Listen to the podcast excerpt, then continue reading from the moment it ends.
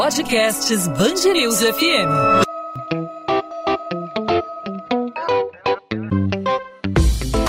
Dois às 20, com Maurício Bastos e Luana Bernardes. Oferecimento Cultura Inglesa. Inglês com cursos ao vivo pela internet, que incentiva, desenvolve e move você. Exatamente um ano após a confirmação do primeiro caso da Covid-19, o Brasil registrou o maior número de mortes em um período de 24 horas. Foram 1.582 vidas perdidas entre quarta e quinta-feira, totalizando aí 251.661 óbitos em todo o país durante a pandemia. Isso são dados divulgados até quinta-feira. No município do Rio, nessa sexta, o oitavo boletim epidemiológico da Covid-19 no município mostrou que apenas três regiões administrativas estão no risco alto de contaminação pelo coronavírus. São elas Copacabana, Lagoa e Rocinha, todas elas na Zona Sul. Apenas três regiões administrativas com risco alto. Ao mesmo tempo, foram confirmados na cidade, isso foi divulgado nesta sexta, três novos casos da chamada variante de Manaus, incluindo a morte do primeiro morador da cidade. Ao todo foram registrados seis casos das variantes brasileira e britânica no município do Rio. E aí, temendo o aumento da circulação das variantes do coronavírus na cidade, o prefeito Eduardo Paes manteve então todo o município no risco alto, mesmo com a melhora nos indicativos em algumas regiões. Mas o fechamento da cidade não é considerado pelas autoridades nesse momento. O prefeito disse que a situação do Rio voltou a melhorar nessa semana, apesar de estar temeroso devido ao cenário crítico em outras cidades brasileiras. Muitas delas já decretaram toque de recolher. Lockdown nesta sexta-feira foi a vez do estado do Ceará decretar toque de recolher nas cidades em todo o estado. O prefeito Eduardo Paes disse que se houver necessidade, o lockdown não está descartado, só que os dados da cidade não indicam que a decisão nesse momento seja tomada. Aí fica a dúvida no ar. Será necessário haver uma explosão no número de casos para que medidas mais duras sejam tomadas?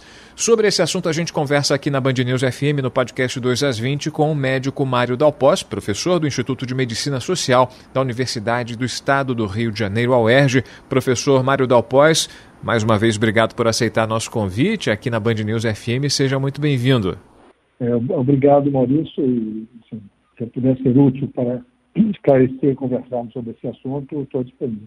Doutor Mário, a gente tem aí, de acordo com esse último boletim epidemiológico, apenas três regiões é, classificadas como alto risco. O resto, o restante da cidade é, não se enquadra nessa classificação, mas mesmo assim o prefeito manteve um estado de alerta em relação ao contágio da Covid-19. A nova cepa é uma realidade aqui na cidade. No entanto, medidas é, mais restritivas, um pouco mais duras, não foram adotadas nesse primeiro momento, apesar do risco iminente iminente dessa nova cepa que é muito mais contagiosa do que a original. Não, te, não parece para o senhor meio contraditório é, não adotar essas medidas mais duras nesse momento em que as pessoas estão sob essa constante ameaça? Não, eu acho que é, a prefeitura está fazendo até um bom acompanhamento desses indicadores e, e, e da situação. Né?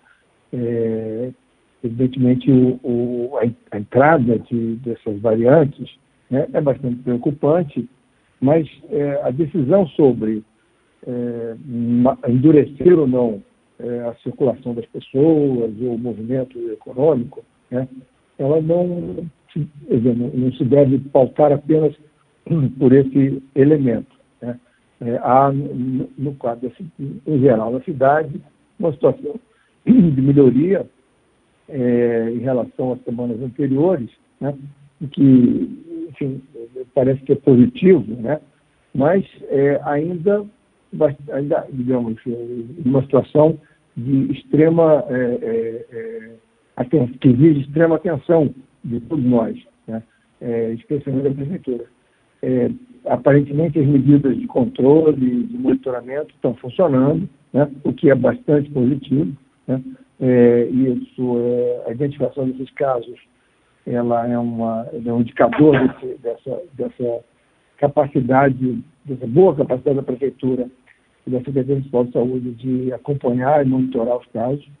Ainda é insuficiente o número de testes que são feitos na cidade, esse é um problema mais é, geral, né, em todo, todo o Brasil. Né? É, então, eu, eu, eu, penso que, neste momento, a posição da Prefeitura, ela parece razoável, né? É, de, digamos que a gente chamaria de expectativa armada, se estivéssemos fazendo cirurgia. Né? Dizer, de manter o monitoramento, é, manter a, a, a, atenção, manter o alerta né? e deixar é, é, pronto, ou pelo menos é, inicialmente discutido, algumas medidas suplementares. Então, eu acho que, nesse sentido, não, não, não me parece, é, enfim, que seria razoável é, simplesmente é, retornar a uma situação de, de, fechamento da economia de circulação é, quando há um, um certo, alguns indicadores mostram uma certa melhoria, ao menos na cidade, ao menos na cidade. Doutor Mário Dalpós, que medida prática a prefeitura, enfim, os municípios devem adotar é, a partir do momento em que se constata esse número, esse risco elevado é, em relação ao contágio da Covid-19, levando em conta a quantidade de óbitos, a quantidade de casos confirmados, a média móvel, a, as taxas de ocupação nos leitos de hospitais, tanto de é, CTI como de enfermaria. Que medida prática, é, com a elevação desses números, a prefeitura deve adotar? As prefeituras, no caso, não me é, não, não resumo a, a, situação apenas ao Rio de Janeiro. Quando a gente vê ainda nas ruas, né, a postura um pouco, eu diria, relaxada das pessoas que não levam em conta o risco do contágio da Covid-19, ainda não se tocaram em relação à, à questão do, do, perigo do contágio. Qual medida é, prática que é, deve ser tomada em situações como essa, justamente para evitar essa explosão que está sendo aguardada aí de, de forma cautelosa e forma é, armada, como o senhor, como, como, como o senhor destacou? Bom, é, é, eu penso que nesse momento, é, é, menos duas medidas, a, a, Prefeitura do Rio de Janeiro, mas as demais prefeituras, né, deviam é, adotar. E eu penso que, o, que a Secretaria Estadual de Saúde, o governo do Estado, também devia coordenar isso. Um, aumentar o nível de informação à população. Né? É positivo que haja essa, uh, digamos, emissão de um boletim semanal, né? é, o próprio prefeito envolvido na divulgação dessa informação. Eu, eu penso que isso é, é, extremamente positivo, mas eh, diante da possibilidade e da situação ainda alta de, de transmissão, né, eh, eu penso que isso é insuficiente. Né? É, acho que, e essa é a, a tradição da saúde pública, né? É, aumentar o, o, o, grau de informação, né, e aumentar é, é, essa informação de maneira que, é, enfim, até coerente com o que, no caso da Prefeitura do Rio está fazendo, mas é, ela, que ela seja dirigida àqueles grupos onde o risco está ainda bastante alto. A segunda é, uma medida extremamente importante que nós ainda não conseguimos enfrentar é certo que a população tem uma responsabilidade, cada um de nós tem a sua responsabilidade em relação ao uso de máscara, ao distanciamento físico, social e, e a higiene das mãos, higiene, enfim, o uso de álcool gel e tal. Mas é necessário um controle maior da, do uso dos transportes coletivos. Né? É, é, é, essa é, é uma, uma, uma, área que se configura, é, especialmente na região metropolitana, de elevadíssimo risco né? e que a situação continua muito, muito ruim. Né? É, a gente vê diariamente é, as denúncias no jornal, na televisão, e mesmo é, é andando na rua, é, é, a, a, a, digamos, a, dificuldade que a população tem de usar o transporte coletivo né? termina se aglomerando, né? não há controle sobre o uso ou não uso de máscara, né? não há controle sobre distanciamento, né? Então, a, aparentemente, é uma redução do número de, de ônibus é, é, disponíveis, o que faz com que a população se é, aglomere nos poucos ônibus existentes e nos poucos horários. Né? Então, essa é uma, uma, uma, uma, medida prática que a Prefeitura pode tomar, esta é Prefeitura do Rio de Janeiro, mas as demais prefeituras também, e que o governo do Estado pode subsidiariamente é, é, é, estar envolvido. Né? É da responsabilidade de todos os entes públicos, estadual e municipal, o, o controle do transporte coletivo, a concessão, o preço, o uso. Né? Então não é possível que isso é, nada seja feito nesse campo e se deixa a população é, é, é sob risco e, e, e, cada um por si, né? quando você tem maior é, consciência, informação, mas é, isso não é suficiente. É um componente estrutural, né, doutor Mário? A questão do transporte que é problemática, já era problemática antes da pandemia e com a pandemia se agravou, é, inclusive em função da crise vivida pelas empresas de ônibus do Rio de Janeiro, que alegam aí é, o caos econômico que afetou a população e afetou também a, as empresas durante a pandemia, durante o período mais duro da pandemia. E isso, tá, isso é meio que reflexo do que aconteceu no início aí é, do surto da Covid 19, mas também tem um componente é, comportamental, o senhor, é, o senhor bem destacou, inclusive acho que de alguma forma respinga na, na questão da divulgação. Para o senhor, é, na opinião do senhor, é, falta uma, uma campanha um pouco mais agressiva. Vou voltar um, um, pouco mais no tempo da campanha anti-tabagismo, né? E quando foi regulamentada a questão da propaganda é, do cigarro ser proibida nos veículos de comunicação, nas carteiras de cigarro via aquela foto é, de, de um é, consumidor de cigarro, um fumante é, em situação é, complicada, doente, aquele aspecto ruim de saúde, os problemas que o fumante pode, pode vir a ter no caso do consumo desregrado, descontrolado. Na opinião do senhor, falta um, uma campanha mais enfática para alertar justamente dos riscos da Covid-19, apesar de muita gente ter na, na família alguém que já tenha é, passado por isso ou até mesmo morrido? Não, exatamente, porque é, a, a o seu exemplo é muito, muito a propósito, né? acho que foi perfeito. Né? Nós tivemos também, é, na época, enfim, por conta da, da, da campanha é, de HIV, né, HIV AIDS, né, envolvimento da sociedade civil, das associações de, de, de pacientes, né, é, é, mudar comportamento é muito difícil. Né? Então, essa, essa, essa é um esforço, esse é um esforço de precisa ser feito através de campanhas objetivas, né? Tem agora todo esse movimento em relação à vacina, isso é muito positivo, mas o comportamento no dia a dia, é, ele, ele, ele enfim, vem, particularmente alguns grupos, né? Ele vem resistindo a, a, a, fazer alteração. E, além disso, aquele conjunto de pessoas que trabalham em serviços essenciais, né? É, então, que tem, obviamente, mais dificuldade em relação a certos, a certos comportamentos. Então, é preciso é, fazer esse, movimento forte de informação, de, pode ser através de campanha, mas através de envolvimento de todos os grupos, e, e, e enfim, possíveis isso, né? É, com, com depoimento das pessoas, dos pacientes, dos, dos profissionais de saúde. É preciso também é, é, se criar condições para que certos grupos possam é, se manter é, nessa, nessa, nessa condição. Né? É, eu acho que essa medida agora do a Assembleia Legislativa do Estado adotou de fazer uma suplementação, é, um auxílio emergencial né, para certos grupos, acho que ajuda. Né? então é preciso considerar que há certos grupos sociais e grupos da população que não têm possibilidade econômica e social de se manter, é, de manter o distanciamento, é, e, e, precisam sair para trabalhar, utilizar o transporte público. Né? Então, é, essa, esse, esse grupo precisa ser protegido e precisa ser para receber mais informação e, e, e, ser ajudado, vamos dizer assim, a, a, a, mudar seu comportamento. Então, sem dúvida nenhuma, uma campanha é, é, é importante, né? não uma campanha burocrática, é, enfim, formal, é formal, mas alguma coisa que envolva as pessoas, que, que mobilize o seu sentimento, né?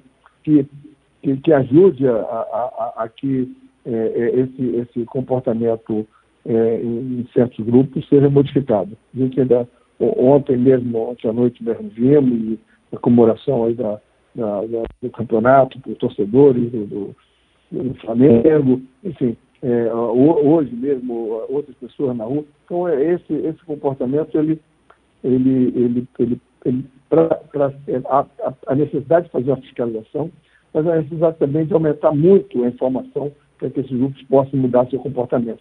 Então, muda esse comportamento com informação, com consciência, com conhecimento e com é, é, é, é controle, com fiscalização. Né? As duas coisas têm que estar associadas. Sem dúvida. Dr. Mário Dalpós, professor do Instituto de Medicina Social da Universidade Estadual do Rio de Janeiro, OERJ. Professor, obrigado mais uma vez pela aula e pela participação aqui com a gente no podcast 2 às 20 da Band News FM. Até uma próxima oportunidade. Ah, eu que agradeço, Maurício. Até uma próxima oportunidade. Obrigado. 2 às 20, com Maurício Bastos e Luana Bernardes. A defesa do deputado federal Daniel Silveira, do PSL do Rio, mudou a versão e agora admite que o parlamentar sempre esteve com os dois celulares, mesmo depois de detido na sede da Polícia Federal no Rio e que não recebeu nenhum pedido para que entregasse os aparelhos aos agentes. Os advogados do parlamentar, inclusive, alegaram o uso dos celulares como um ato contínuo, já que a unidade na zona portuária do Rio funciona como um edifício administrativo e não como um presídio convencional. A declaração foi dada pelo advogado Maurício Spinelli. A versão apresentada apresentada nesta sexta-feira contradiz a declaração de André Rios, outro advogado de Silveira, que afirmou que não sabia de quem eram os celulares e como foram parar na cela do deputado. Daniel Silveira disse que ligou apenas para a mãe dele. O deputado federal está preso no Batalhão Especial Prisional na região metropolitana do Rio, acusado de fazer apologia à ditadura e ameaçar ministros do Supremo Tribunal Federal em vídeo publicado na internet. O exame na arcada dentária do corpo encontrado no litoral de Florianópolis, em Santa Catarina, vai determinar se é de um dos pescadores desaparecidos após sair de barco na Barra da Tijuca, zona oeste do Rio, no dia 13 de janeiro. A família de Marcelo da Silva Barbosa acredita que o corpo possa ser o dele por causa de uma tatuagem nas costas e pelas roupas parecidas com as que ele usava no dia do desaparecimento. O resultado da perícia sai ainda nesta sexta-feira. Se houver a confirmação, a irmã do pescador vai até Santa Catarina fazer o reconhecimento e liberar o corpo para ser enterrado no Rio de Janeiro. Segundo a Marinha, o corpo foi encontrado por uma embarcação pesqueira e encaminhado ao Instituto Médico Legal da capital catarinense. Marcelo, Everaldo Rodrigues e Pablo Henrique estão desaparecidos desde 13 de janeiro, quando saíram do quebra-mar da Barra para pescar durante a madrugada, como eles costumavam fazer. A Marinha seguiu com as buscas por 10 dias, mas no dia 23 do mês passado suspendeu a operação. O Ministério Público do Rio denuncia o ex-jogador do Botafogo, Marcinho, por homicídio culposo na direção de veículo, quando não há intenção de matar, pelo atropelamento que vitimou um casal de professores no recreio na Zona Oeste. Maria Cristina José Soares e Alexandre Silva de Lima atravessavam a Avenida Lúcio Costa no dia 30 de dezembro, quando foram atingidos pelo veículo. De acordo com a denúncia, Marcinho trafegava acima da velocidade permitida e, após o impacto da batida, ainda seguiu com o carro sem parar para prestar socorro. Durante as investigações do caso, o atleta alegou ter fugido do local do atropelamento com medo de ser linchado. As investigações mostram ainda que a velocidade excessiva do carro foi uma das causas do atropelamento. Um laudo da Polícia Civil apontou que, quando Marcinho atropelou os dois professores, o veículo estava em alta velocidade, entre 86 e 110 km por hora. A velocidade máxima da via é de 70 km por hora. Um vídeo do circuito interno de câmeras de segurança de um restaurante anexado ao inquérito mostra Marcinho bebendo cinco chopes horas antes do acidente, mas não foi possível determinar se ele estava alcoolizado no momento da batida. Em depoimento, o jogador disse que não ingeriu bebida alcoólica no dia do atropelamento e que antes do acidente estava em uma confraternização. A pena prevista para o crime de homicídio culposo é de dois a quatro anos de prisão, aumentada em um terço em caso de omissão de socorro. A Câmara de Vereadores do Rio vai votar o projeto que permite à Guarda Municipal utilizar armas de fogo. A medida foi anunciada nesta sexta-feira durante o um encontro entre o prefeito Eduardo Paes e os vereadores no Palácio da Cidade em Botafogo, na zona sul do Rio. O projeto é do vereador Jones Moura, do PSD, que é a Guarda Municipal e está em andamento há quase quatro anos. O prefeito Eduardo Paes defende a tese do político, que afirma que a Guarda Municipal pode auxiliar a Polícia Militar no combate à criminalidade, principalmente em praças e espaços públicos. Arcos. E com a retomada gradativa das aulas presenciais no Rio, o Conselho Regional de Medicina lançou nesta sexta-feira uma cartilha em formato online para o retorno das atividades. O documento, assinado pela Câmara Técnica de Pediatria e pela Comissão de Saúde Pública do órgão, tem o objetivo de conscientizar alunos, pais, professores e profissionais da educação sobre as principais recomendações que devem ser seguidas no ambiente escolar para garantir a segurança de todos. Entre os cuidados destacados estão o distanciamento social, o uso de máscaras e a higienização das mãos. Para atrair o interesse das crianças, a cartilha também traz uma série de ilustrações. Na quarta, a Prefeitura do Rio autorizou a retomada do ensino presencial na cidade. A medida, nesse momento, vale para os estudantes da pré-escola e do primeiro ano e do segundo ano do ensino fundamental em apenas 38 unidades da rede municipal. 2 às 20. Ponto final no 2 às 20. O 2 às 20 é a Band News FM em formato podcast, com os principais assuntos da nossa cidade, do nosso estado, que foi destaque no Rio de Janeiro nesta sexta-feira. A gente lembra que o podcast fica disponível para você sempre de segunda a sexta-feira, a partir de 8 da noite, nas principais plataformas de streaming de áudio, aí no seu tocador favorito de podcast, ou no nosso site bandnewsfmrio.com.br. Fechamos a semana falando sobre os números da Covid-19 que não param de crescer em todo o Brasil. Na na quinta-feira tivemos aí a confirmação, um ano após o primeiro registro de caso de Covid-19 aqui no país, tivemos aí o maior número de mortes em um período de 24 horas. E no município do Rio, apesar de os números estarem relativamente controlados, a prefeitura nesse momento descarta um lockdown, como já está fazendo, como já estão fazendo várias cidades pelo país devido à explosão no número de óbitos, nas taxas de ocupação eh, de leitos em UTIs de hospitais hospitais, em enfermarias, também a, a média móvel de casos e de mortes é, pela Covid-19, números que vem assustando muitos prefeitos, muitos governadores e vem forçando esses administradores a tomarem medidas mais duras. No Rio de Janeiro, o prefeito Eduardo Paes, nesse momento, descarta qualquer fechamento, qualquer endurecimento é, de medidas contra o coronavírus, como, por exemplo, o lockdown, a restrição da circulação de pessoas. É, Paes disse que, nesse momento, é, os dados da cidade não indicam que a decisão seja tomada no momento, mas será necessário aí que haja uma explosão nesse número de casos e de mortes para que medidas mais duras sejam tomadas. É aquela história de trocar o cadeado com a porta arrombada. Vamos aguardar aí os próximos dias se os números realmente aumentarem, se o prefeito Eduardo Paes vai decidir por uma medida mais dura para restringir a circulação de pessoas, já que as novas cepas aí do coronavírus já estão circulando, isso já é um fato comprovado, constatado aí pelas autoridades de saúde do estado do Rio de Janeiro. 2 às 20 volta nessa segunda-feira, sempre com assunto relevante para a nossa cidade e para o nosso estado, sempre com assunto relevante da nossa cidade e do nosso estado para debate com os ouvintes da Band News FM. Eu lembro que você pode participar conosco, mandar a sua mensagem, fazer a sua pergunta, fazer a sua crítica, a sua sugestão, fique à vontade. Você pode falar comigo no meu perfil no Instagram, só procurar arroba Maurício Bastos Rádio. Também no perfil da Band News FM no Instagram, arroba Band News FM Rio. Também você pode procurar no Facebook, no Twitter, nas redes sociais da Band News FM. O caminho é o mesmo, arroba Band News FM Rio. A gente volta na segunda-feira com mais um podcast 2 às 20 para você. Tchau, tchau, gente. Bom fim de semana.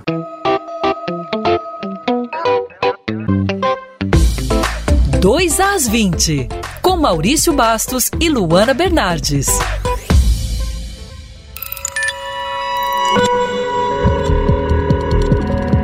Podcasts Bangerils FM.